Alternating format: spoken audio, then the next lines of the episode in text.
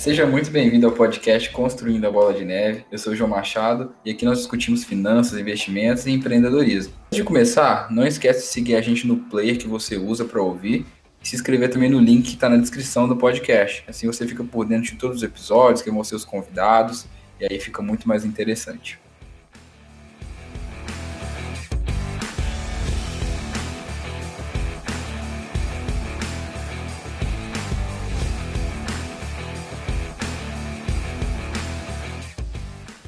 Muita gente tem me perguntado sobre como começar a investir no mercado financeiro, né, qual, se comprar ação primeiro, e eu sempre falo que um dos ativos interessantes para a gente comprar são os fundos imobiliários, né? Então a gente vai falar um pouquinho hoje sobre eles, como é que eles funcionam, por que, que a gente investe nele. Seguindo, seguindo né, o, o propósito do podcast, trouxe alguém que está investindo também e que está buscando também essa independência financeira, buscando a, a bola de neve dele, que é o Davidson Oliveira, ele que trabalha com tecnologia, mas também é investidor intermediário de fundos imobiliários. Também faz gráficos de pizza melhores que o Thiago Reis. Não, e postou isso agora, né? Um milhão de seguidores e tudo mais. É, altos e-books e relatórios bacanas, né? Com, com um monte de, de, informações super relevantes. E o cara me solta um gráfico de pizza daqueles todo desorganizado no Instagram, né? Nossa, complicado. Essa, essa, eu tive que zoar, marquei, e ele ainda curtiu a minha menção ainda do, do, do, comentário. Falei, olha. Eu lembro que eu dei uma risada assim, falei, que isso, velho? Thiago Reis, o cara do poste do Thiago Reis postando isso aqui. Olha que o conteúdo é muito bom, inclusive tem um dos caras lá que, assim, acho que é uma das referências maiores, assim, que eu tenho, que é o, o próprio professor Baroni, né? Cara, o professor Baroni, pô, o cara é um dos caras que mais entende fundo imobiliário que eu conheço, assim, tanto ele quanto o, o, o Jacinto lá do, do Fundo Explorer. O, o, que ele, o que tem de feio, ele entende de fundo imobiliário. Ó, bicho é bom. E assim, o professor Baroni, cara, se, quando eu quero investir em um fundo, eu procuro se tem vídeo do Baroni, cara, porque eu acho que não existe referência no Brasil.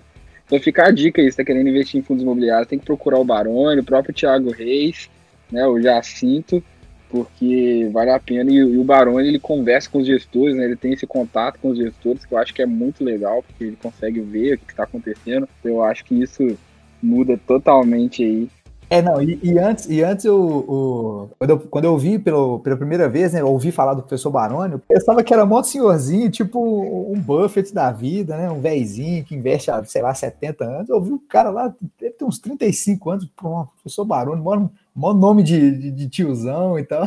Achei engraçado. Cara, eu queria que você contasse um pouquinho da sua trajetória com os investimentos, como é que você chegou aí, investir em fundos imobiliários. Acho que isso é muito legal também para o pessoal saber que pessoas normais, né, igual você que trabalha com tecnologia, eu trabalho com engenharia. Me conta aí um pouquinho da sua trajetória, por que, que você investe em fundos imobiliários. Eu acho que isso é uma informação muito rica para o pessoal até se espelhar um pouquinho também. Cara, é, eu comecei a investir Vamos colocar aqui em 2000, há uns 5, 6 anos. Tomei vergonha na cara, primeiro, né, de tirar o dinheiro da poupança. Comecei a ganhar meu primeiro dinheirinho lá no meu segundo ano de ensino médio, fazendo uns estágios, mas ganhava 300 conto por mês.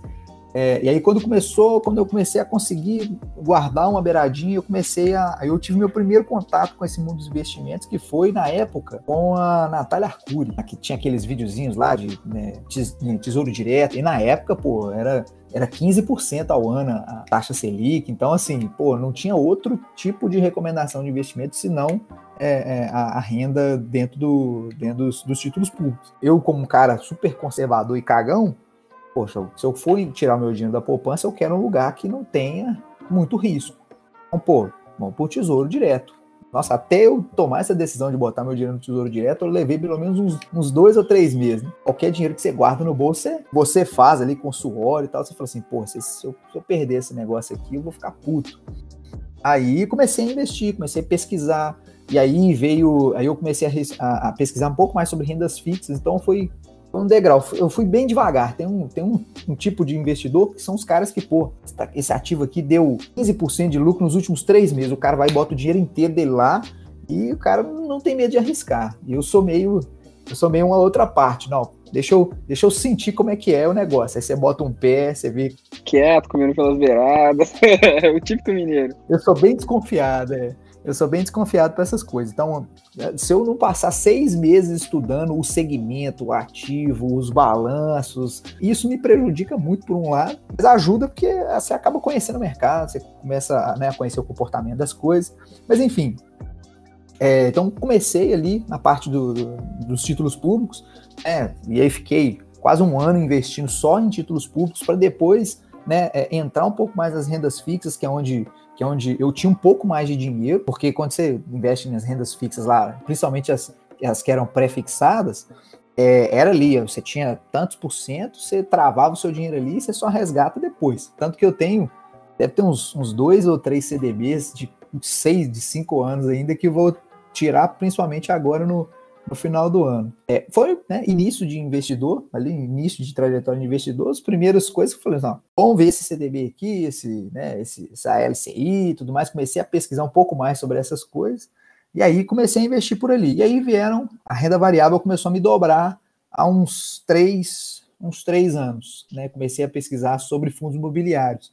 E aí que eu comecei a a ver um pouco mais do conteúdo do Thiago Negro, que antes eu era bem preconceituoso, né? Pô, conteúdo muito raso, então era sempre aqueles vídeos de tipo, ah, como como investir, né, é, sei lá, como tirar o dinheiro da poupança, e era um vídeo, tipo, muito mais do mesmo, né, então não tinha muito aprofundamento, e eu também não tinha tanto essa, essa coisa de, de tanto, assim, essa parte dos investimentos, eu via, sei lá, umas duas vezes por semana ali, tirava meia hora, dar uma estudada para ver como é que ia ser o próximo mês, e aí comecei a conhecer os fundos imobiliários e vi uma oportunidade. Depois que eu perdi, que eu comecei a ganhar uma coragem, investir em renda variável, aí eu comecei a estudar os ativos. Falei assim, beleza, agora eu já posso investir. Agora deixa eu ver aonde, como que eu vou investir, o quanto que eu tenho que tirar para investir. Isso depois de montar uma reserva de emergência, né? Porque aí já é a primeira questão aqui, que fundo imobiliário não pode ser uma, um destino de reserva de emergência. Tem que ser um dinheiro ali, ou de caixa de agora, ou então, né? Negócio que você você já tenha pronta ali de oportunidade ou de urgência, essas coisas.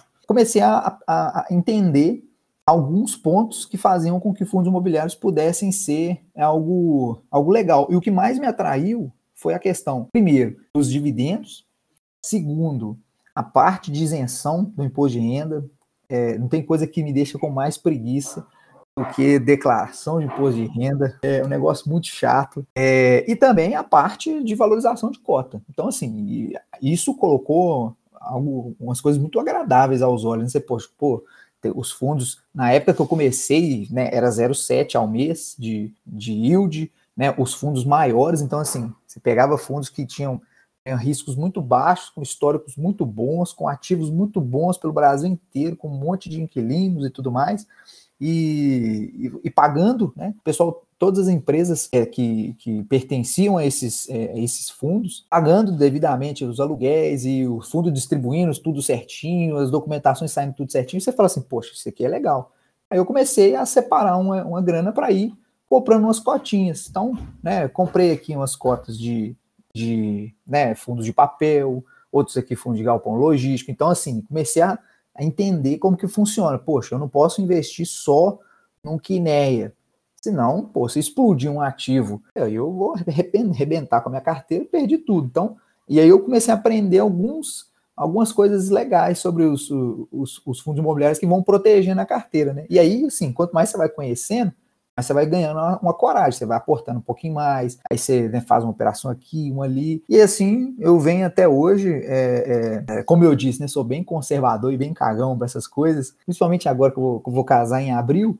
Assim, quanto menos ativos de alto risco eu tiver para colocar em risco aí no capital, é melhor para mim. Então, assim, eu garantindo que eu tenho um montante que me gera uma micharia, pelo menos, aí de, de, de dividendo, mas que, de certa forma, está meio protegido é, algumas ações que, que mais conservadoras, visando aí uns 20, 30 anos para frente.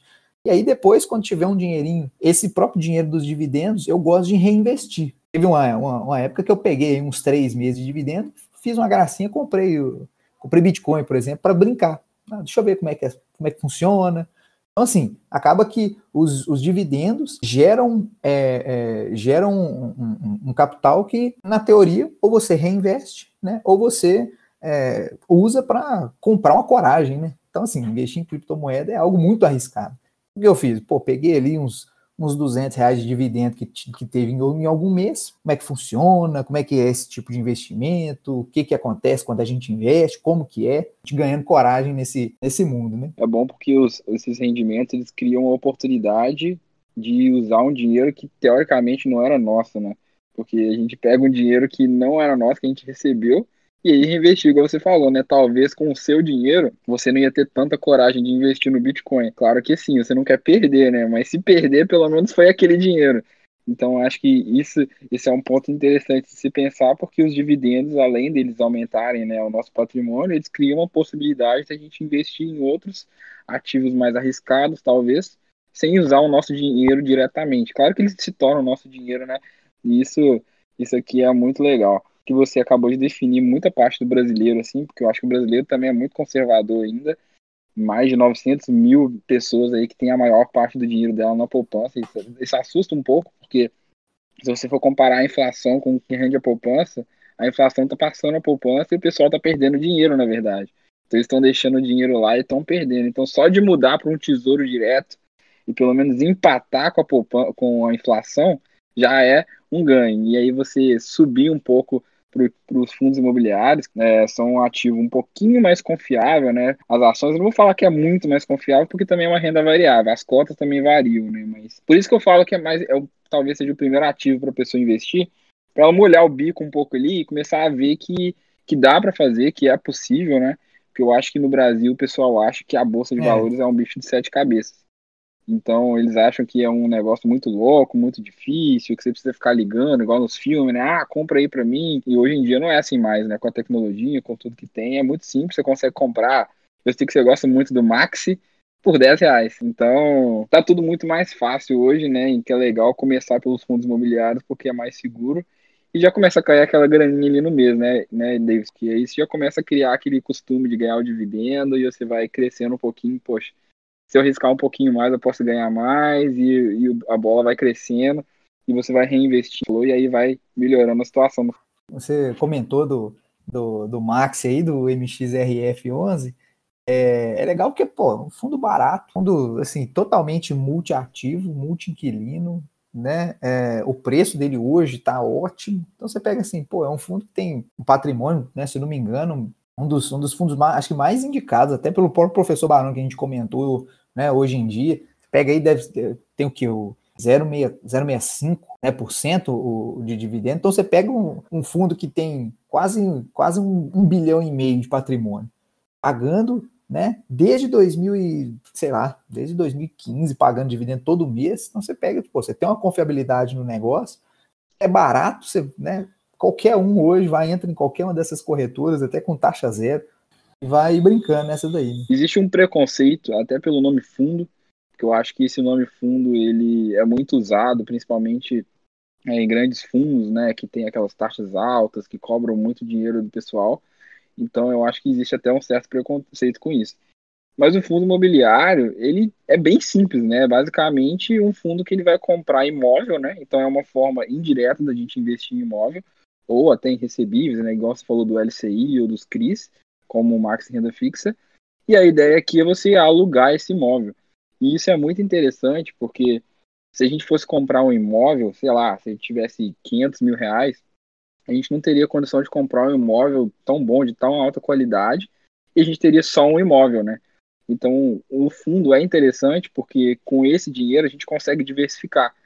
Então, se eu fosse comprar 500 mil, eu compraria só um imóvel, então eu tenho todos os riscos daquele imóvel. Se ele tiver vazio, ele não vai me gerar nenhuma renda, ou tiver problema, eu vou ter que resolver. Se, se o inquilino tiver algum problema, eu que vou ter que resolver.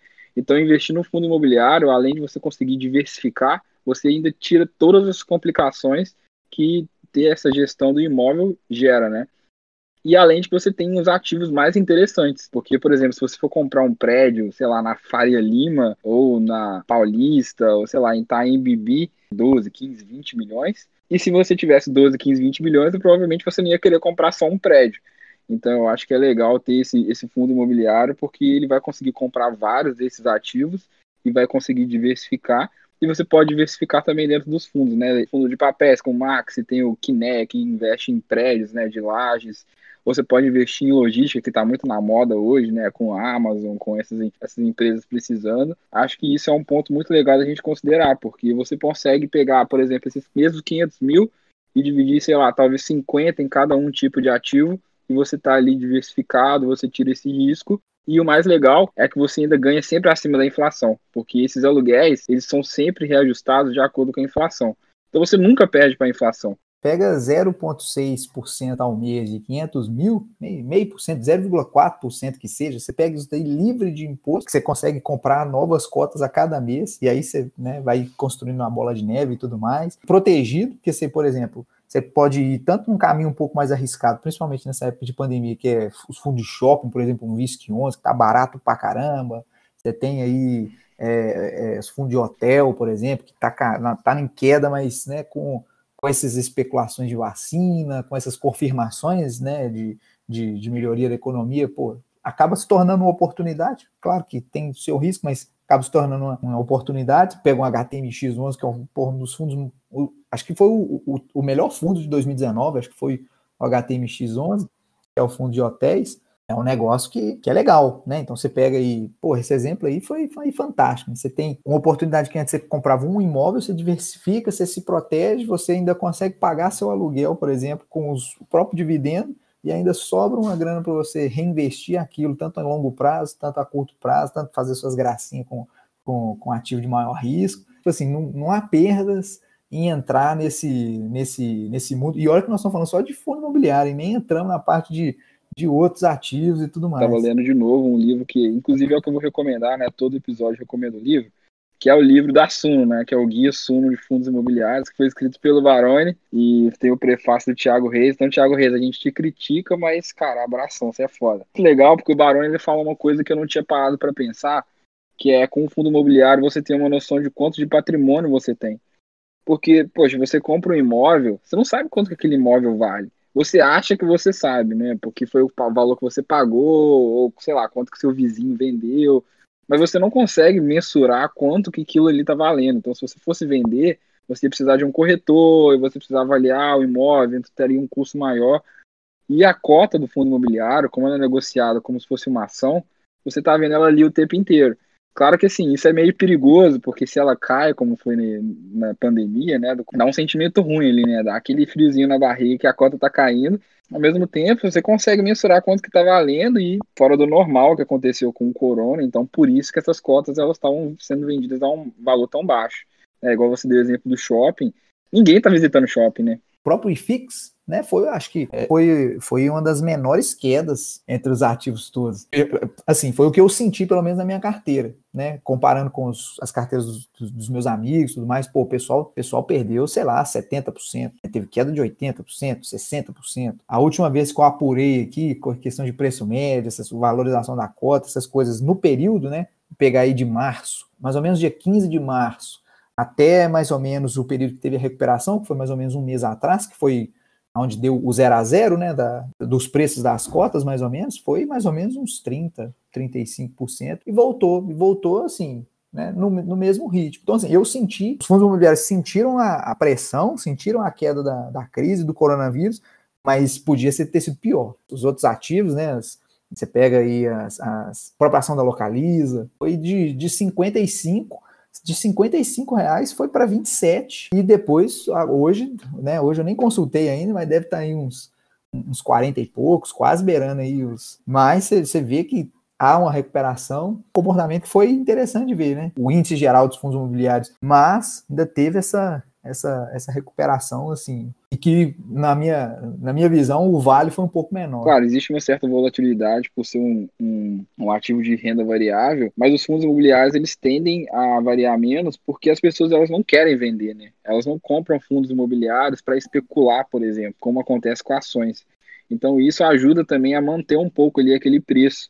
Então isso é legal para começar, porque ele não vai estar tá ali variando. Você vai ver que ele, ele caiu, a gente teve quedas, e assim, ativos de alta qualidade, você citou o Kinea, por exemplo, que é um fundo do Itaú, né? Cara, é, são ativos na é. Faria Lima, são ativos na Paulista, no Rio de Janeiro, nas melhores localizações. É, é lugar que o pessoal não vai deixar de pagar aluguel. Exatamente. Então isso é interessante, são fundos interessantes que acabou gerando uma oportunidade, igual que vale a pena começar nesse, nesse setor exatamente por isso, porque existe uma menor é, volatilidade e, e é também interessante porque a gente pode vender uma fração do, do, do patrimônio também, né, Davidson? Porque assim, cara, você tem um imóvel de 500 mil reais, você precisa pagar uma dívida de 50 mil. Você vai fazer o quê? Você vai vender um banheiro? Não tem como. Pode vender só uma parcela aí da sua carteira e tirar aquele dinheiro. Então, isso te dá uma liquidez muito mais interessante do que se você fosse ter o seu próprio imóvel também, né? É, os fundos imobiliários, eles te dão uma, uma gama de possibilidades enormes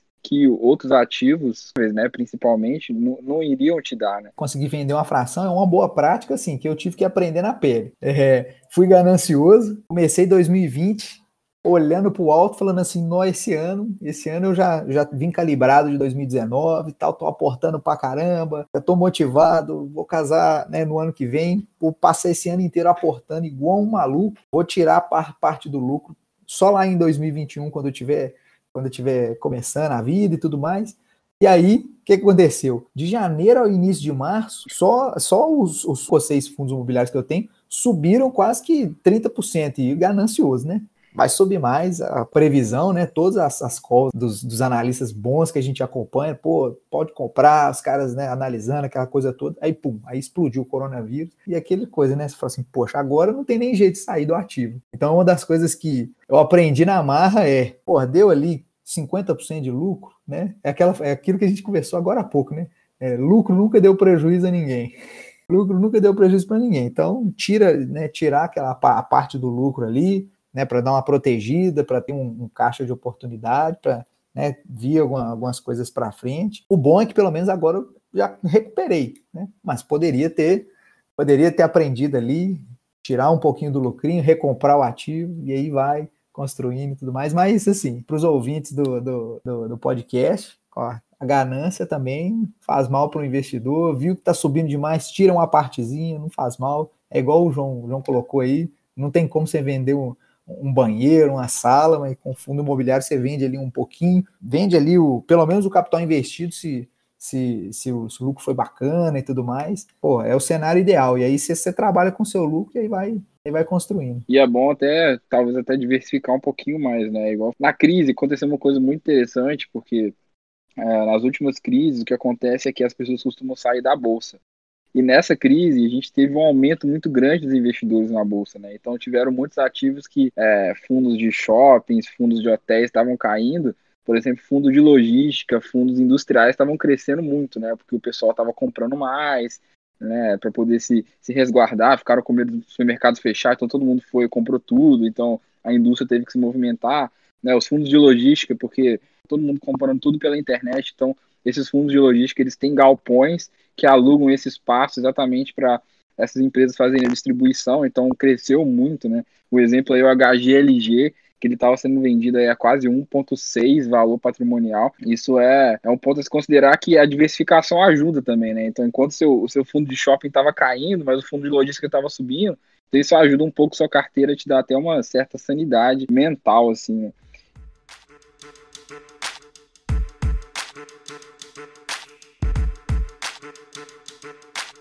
Quais são os pontos que você é, considera quando você vai comprar um fundo imobiliário? Eu gosto de olhar para os ativos que ele tem. Não adianta nada né, eu pegar e pô, o fundo é legal, ele paga, sei lá, 1% de dividendo.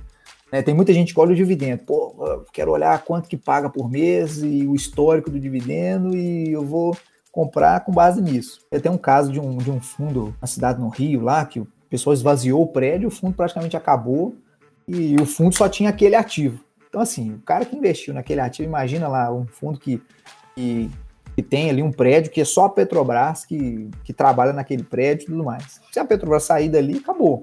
Né? Não tem mais para onde correr. Então, eu gosto de olhar eu gosto de olhar primeiro se, se o fundo tem multiativos, você tem muitos ativos, vários prédios, né, localização, principalmente geográfica, né, o fundo tem galpões é, numa disposição geográfica maior, né? Então, pô, tem fundo, tem um fundo que é no Rio Grande do Sul, tem um que é, que é no Mato Grosso, tem um que é lá no Nordeste. Então, até a disposição geográfica faz diferença. Por quê? Porque se der uma merda lá no Rio Grande do Sul, pelo menos o fundo né, vai ter uma queda, vai, mas vai ter menor. Por quê? Porque tem outros galpões lá aqui no, no, Sudeste, lá no Norte, no Nordeste. Então, assim, quanto mais ativos tiver numa disposição geográfica, melhor, né? Porque você está tá protegido até pelo território nacional.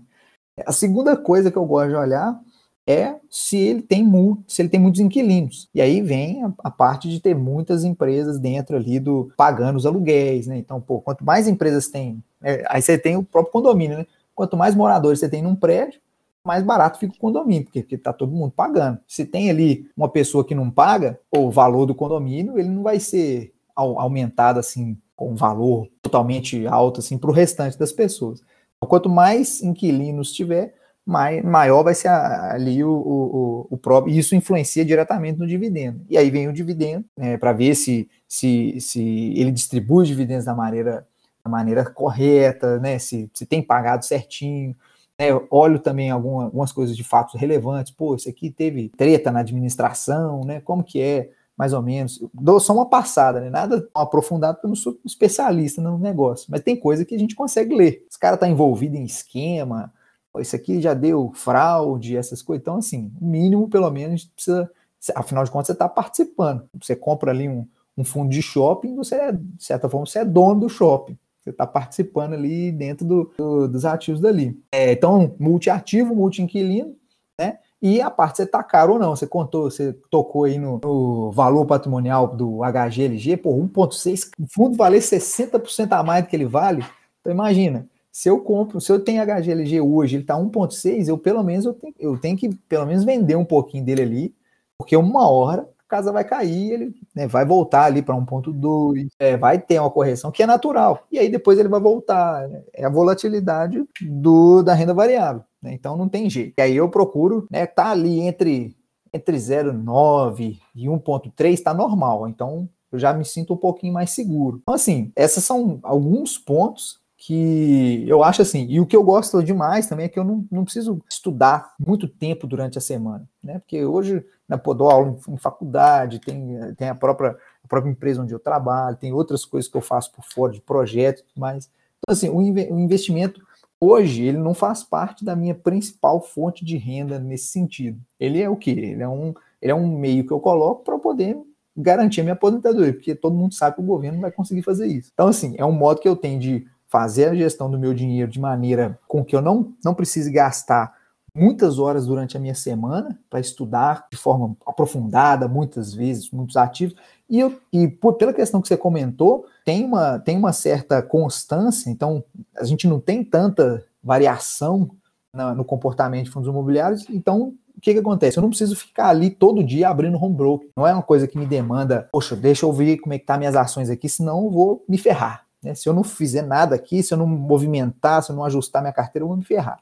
É uma coisa que eu consigo abrir ali, sei lá, de 15 em 15 dias, eu dou uma olhada, tudo mais, estabeleço ali, coloco um dia no mês para eu, eu fazer uma aposta. Pô, então esse dia aqui, eu, né, eu já tenho meu dinheiro separado, sei lá, tantos por cento do meu, da minha renda eu invisto, então esse dia aqui é o dia que eu uso para aportar tanto nos, nos, nos ativos de longo prazo, quanto nas gracinhas que a gente gosta de fazer e tudo mais. Esses são os pontos que eu gosto, sabe? Aí resumindo, né? É, o próprio dividendo, se tem muitos ativos, se tem muitos inquilinos e fatos relevantes, porque assim, apesar de, de trabalhar com, com análise de dados, indicadores fundamentalistas são, são os que são os que, na verdade, assim, que eu acredito são os que mandam de verdade, né? Assim, colocar a mão na consciência e ver assim, pô, esse ativo que é bom, eu acredito aqui, o que, que a galera tá falando sobre ele e tudo mais. Então, assim, essa é a minha, minha visão nesse ponto.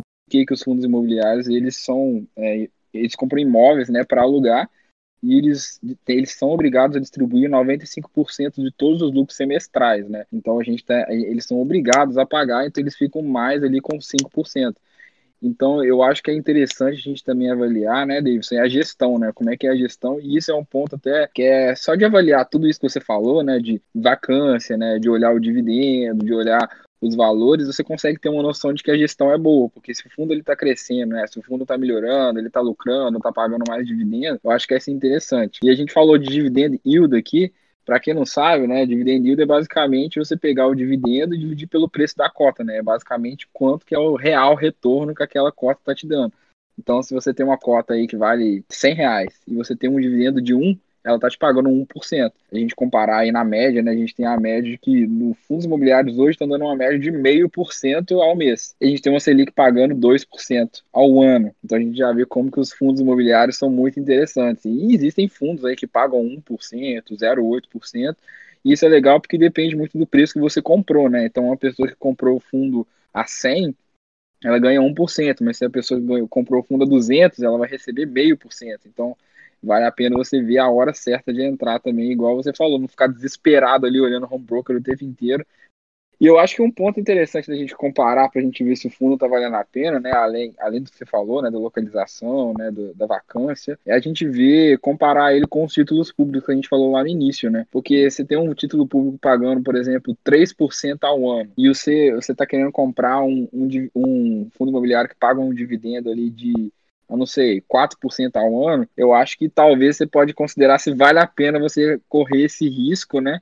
Agora, se ele está pagando 5%, 6%, você tem um 3% de diferença ali, que é muito dinheiro, né? Que é o dobro.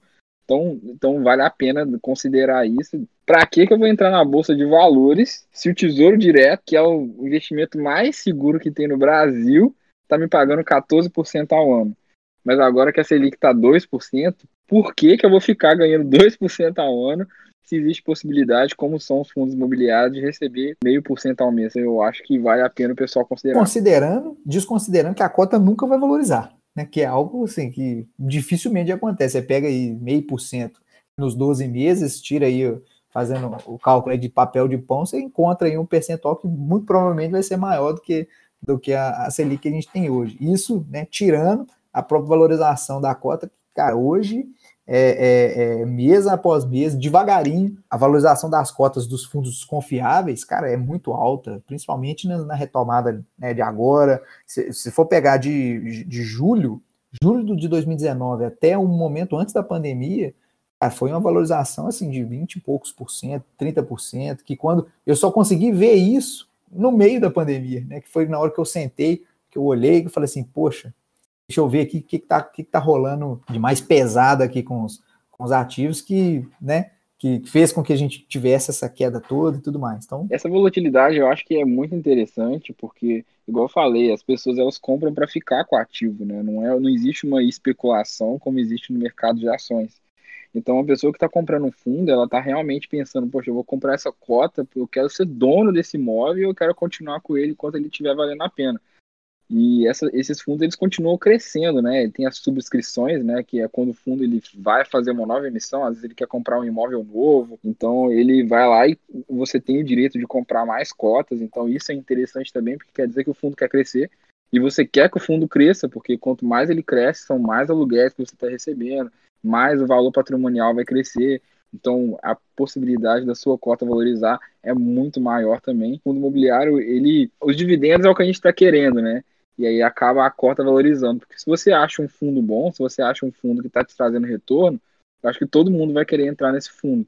E aí acaba que a cota acaba valorizando, né? Todo mundo vai querer comprar, oferta e demanda, acaba o preço subindo. Isso aqui é muito interessante. E a gente não precisa preocupar, né? Eu acho é, não é todo mundo que fica estudando igual o Baroni, igual o Thiago Reis, igual o Thiago Negro. Mas se você ler um relatório ali todo mês, tira ali cinco minutos, você consegue passar o olho e ver se o fundo está crescendo, se ele está pagando, se, se, os inquilinos estão pagando. É uma forma bem tranquila de você manter, você não, não demanda tanto estudo.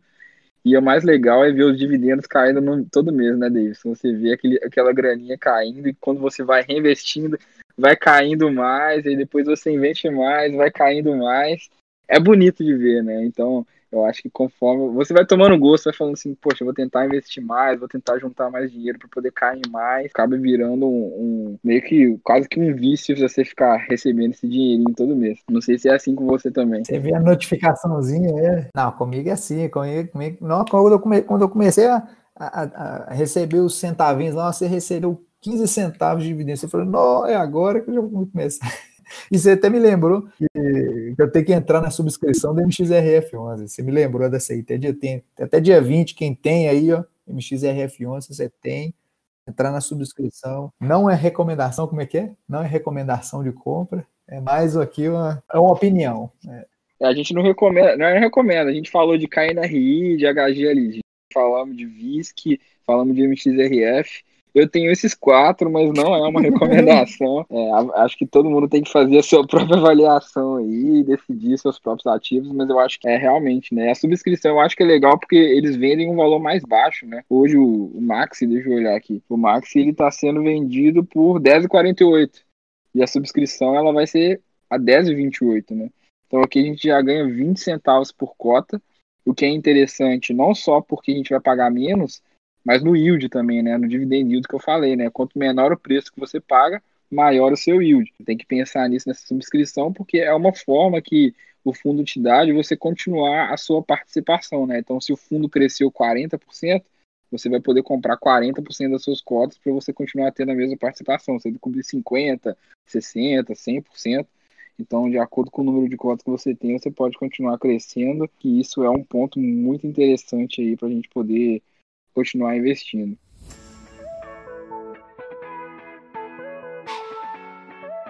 Qual que é a dica que você daria aí para quem quer comprar o primeiro fundo hoje? Ó, quero entrar, tô começando a entrar em fundos imobiliários. O que, que você acha que essa pessoa tem que pensar? Cara, primeiro, acompanhar podcast, os, os episódios aqui para ir se guiando, né?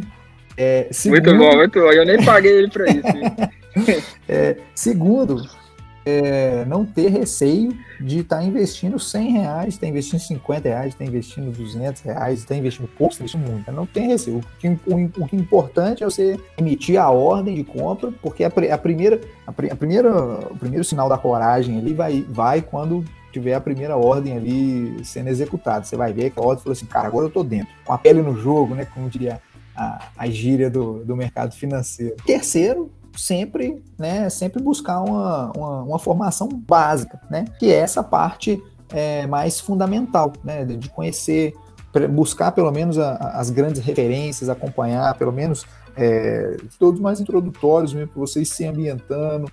É a mesma coisa você entrar numa cachoeira de água gelada. Né? Você vai, molha os pulsos ali, entra com o pé, você dá uma, dá uma aquecida e tal. E aí na primeira ordem de compra você já lançou seu peito ali, mas primeiro você já estava ali preparado para entrar naquilo ali. É, não tem muito segredo, é, é, o que o João falou, tem que trabalhar e ser constante, né? Ser constante. Então, é aquilo ali, se é, você tem, pô, tem 500 reais para investir só, separa esse dinheiro e vai investindo. Esses 500 reais aqui, então, então vai embora. E vai embora, e vai embora. E paciência, né? Então, assim, é, é virtudes que você vai exercitando no mercado, é você ter a coragem de a coragem e até a humildade, né? De, pô, tô, é, é, pouco, é pouco, mas pelo menos eu estou investindo. E a paciência de que você evita que o, que o governo coma esse dinheiro né, com, com as taxas maiores, né, com o próprio movimento do mercado, e você protege. Né? Nada, ninguém vai gerenciar o seu dinheiro melhor que você mesmo. É por isso que a gente tem que buscar é, a, formação tanto básica quanto, quanto até avançada, né? À medida que a gente vai avançando aí na nossa, na nossa vida. Cara, educação financeira tinha que ser um conteúdo urgente nas escolas para crianças, para adolescentes e em faculdades. Então, assim, é, mexeu com o bolso, se mexeu com qualidade de vida, se mexeu com a, com a, com a vida como um todo. E, e essa é uma frase, assim, que me marcou quando eu comecei, que ninguém gerencia melhor o seu dinheiro como você, porque afinal de contas é você que está trabalhando, você que está ganhando, então deixar esse dinheiro é, na mão do, do governo confiante, que eles vão comprar, né, que eles vão proteger o seu dinheiro, que vai fazer o melhor possível para você, é, idiotice é uma coisa assim que não tem cabimento. Então, essa é a minha, meu grande, minha grande dica daqui, que é o que? É paciência, é humildade e formação. Então, esse sem segredo, não tem hack, né? Como diria no, no marketing e no mercado aí. E pessoal, continue buscando conhecimento. Né? Isso aqui que a gente passou foi muito pouco. Leia, os li leia o livro, né? O livro do Baroni é muito bom. Ele, ele traz muitas referências interessantes. Ele explica vários pontos que são essenciais para quando a gente quer investir em fundos imobiliários. É, o Baroni é o maior especialista que a gente tem no Brasil, pelo menos na minha opinião, concordo com o Davidson nisso. É, continue aí, de, defina a sua estratégia e leia os relatórios. Né? Eu acho que se tem uma dica que a gente pode dar é ler os relatórios. Antes de investir, leia os relatórios, né? Vale a pena, é muito fácil, é muito simples. Tem relatório que tem 3, 4, 5 páginas para você saber no que, que você está se metendo. Né? Lá no relatório você consegue ver quantos, quantos imóveis o, o fundo tem, qual é a renda, quantos, quantos cotistas, qual o valor patrimonial, porque se você ler, você vai ter uma ideia muito melhor do que está acontecendo dentro do fundo. E os fundos imobiliários têm muito para crescer no Brasil, né? Falei dos investidores na poupança, hoje nós temos só 900 mil pessoas que investem nos fundos imobiliários. Isso é menos de meio por cento da população brasileira. Então tem muito para crescer. Então se tem muito para crescer, a gente tem muito para ganhar. Então, a possibilidade é muito interessante. Então, eu acho que vale a pena avaliar para ter na nossa carteira, para ter ganhos mensais com dividendos e também com a valorização das cotas. Tem uma frase que é muito, que é muito legal, que o pessoal repete bastante, que é uma verdade assim bem concreta mesmo na, na, no mercado e na, nas vidas mesmo, né? É aquela frase que fala fala que ninguém enriquece investindo, ninguém enriquece investindo, você enriquece trabalhando. O, investi o investimento é o, é, o, é o, que vai potencializar. O que vai potencializar sua riqueza, de fato, é o investimento. É, mas ninguém enriquece investindo. Mas todo mundo que enriqueceu, investiu. Aí você pega e, pô, não tem. tem não, muito difícil, é muito difícil você pegar um cara que é um desses milionários que não investe. Mas é muito difícil um cara desses que são milionários que falam, eu, eu fiquei milionário por causa dos meus investimentos. Né? É algo que bota a gente para pensar que assim, pô, esses caras que esses caras que são são os grandes da, da bolsa, né? Os caras que são os grandes os grandes ricos, os grandes milionários e tal, sempre tem um trabalho muito grande por trás de investimento pessoal, de investimento no próprio negócio, né? Uma, uma história de empreendedorismo, uma história de, de estudo, né? De preparação e tal que foi potencializado pelos investimentos. Né? Então aqui acho que a gente tem os dois, os dois lados, né? A parte fundamental de você investir em você e tal, e está preparado para quando você ganha mais dinheiro, você não você deixe o dinheiro trabalhar por você também. Né? Então você faz o máximo de esforço possível para você acumular receita e para você não ter esse trabalho de ser escravo do dinheiro, você separa aquele ali e faz ele também trabalhar um pouquinho para você. Né? Que a gente tem que pensar nisso e pensar também que existem estratégias e estratégias de investimento também, né, Davis? O que funciona para mim pode não funcionar para você, não pode não funcionar para o José, para Maria que está ouvindo aí. Cara, tem que ver se, se o investimento ele vai entrar aí dentro do seu, da sua estratégia ou da sua personalidade, né? Porque, assim, lembra disso, né? Os fundos imobiliários são uma forma de você ganhar uma renda mensal, né? Tem, você vai precisar de menos capital, você vai poder ganhar com a valorização da cota, acima da inflação.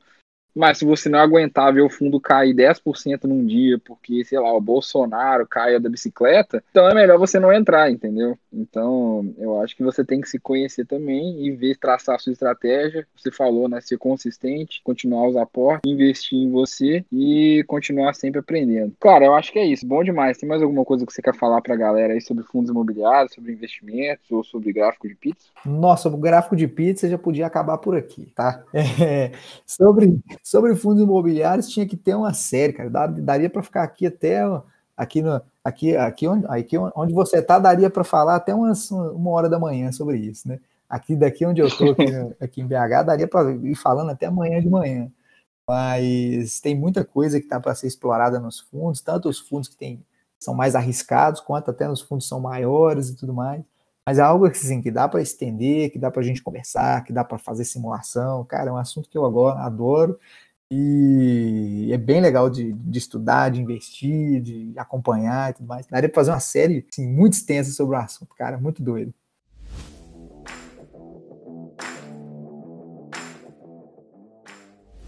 Davidson, cara, muito obrigado. Foi um prazer receber você aqui no podcast. acho que é muito legal trazer pessoas aí que estão passando por esse processo, né? Igual eu te falei quando eu te convidei. Tem muita gente que já chegou lá, né? Que já alcançou. A gente vê Thiago Negro aí que ganha, sei lá, 200 mil por mês aí com dividendo, mas está muito longe da gente ainda, né? Eu acho que é melhor a gente primeiro conhecer quem está passando o mesmo problema que a gente, que é investir 500 reais por mês, investir mil reais por mês, ganhar centavos pra gente ver que é possível e pra gente também ver que a gente não tá sozinho, né? Então, cara, muito obrigado, foi muito bom, bom demais. Se o pessoal quiser te achar no Instagram, Davidson, eu sei que posta, eu sei que você posta bastante coisa aí, principalmente para quem gosta de tecnologia. Eu que agradeço, ô, ô, João, por ter me convidado para falar aqui um pouquinho da, da, minha trajetória curta ainda dentro de fundos imobiliários e, e me motivar ainda mais a, a, a permanecer investindo, permanecer é, estudando sobre os assuntos. Quem quiser, quem quiser me achar no, no Instagram é arroba Oliveira. Eu tenho uma comunidade que chama Clube do BI, então lá no Telegram também solto assuntos sobre diversos temas relacionados à análise de dados. Já soltei, já fiz uma, já fiz lives sobre como analisar dados de maneiras é, é, mais eficazes dentro do mercado financeiro. Inclusive vai ter, né? Vou, ainda vou convidar o João também para fazer esse tipo de, de, de, de, conversa, uma conversa mais, mais na parte de dados. Aqui a gente foi uma conversa mais, aqui foi um bate-papo mais na parte de, de investidor, né? Mas também tem a parte ali de, da análise dos, do, do, dos próprios indicadores, né? É o que o pessoal chama de análise técnica, tem os caras que chamam mais de análise de indicadores mesmo tem a parte de indicadores de fundamentalistas. Então, cara, tem um mundo de tipos é, de, de análise que o pessoal gosta de colocar e eu trato disso tudo lá no meu Instagram, lá no, no, no meu blog também, clube do viário.com. Então, é, me sigam lá no Instagram para acompanhar esse conteúdo todo dia. Sigam o Construindo a Bola de Neve também no, no Instagram. João coloca conteúdo lá todo dia. Então, é, tamo junto, João. Então, se você precisar, cara, nós estamos aí. A gente pode continuar conversando aí em outros episódios. Vou continuar ouvindo também os companheiros aqui que forem é, falando sobre os temas. Parabéns pelo, pelo podcast aqui, tá bem legal, a qualidade tá bem, tá bem elevada. Eu entrei aqui para dar uma abaixada no preço médio, mas estamos junto demais. cara, é, pois é, mas às vezes tem que abaixar o preço médio para aumentar o dividend né, cara? É isso aí. o que importa é o ganho no final, né? Não? Cara, brigadão mesmo. É. é. É, isso. Segue o Davidson lá. Eu vou colocar lá no Instagram também quando eu postar sobre. A gente tem o nosso post né, tradicional do podcast. Então comenta lá o que você achou. Se você gostou do Davidson, se você não gostou. Comenta lá um gráfico de pizza. É isso aí, bom demais. Não esquece de seguir a gente, né? Igual ele falou, arroba construindo a bola de neve. Me segue também lá, arroba Jorge Machado. E se você ainda não segue a gente no Spotify, no Apple Podcast, no Google, no Deezer, não esquece, porque isso ajuda demais também. Então, David, é isso aí, cara. Valeu demais, muito obrigado. E com certeza vão ter mais aí, igual você falou. O assunto é muito extenso. Valeu demais, abraço. Valeu demais, João. Grande abraço, meu cara.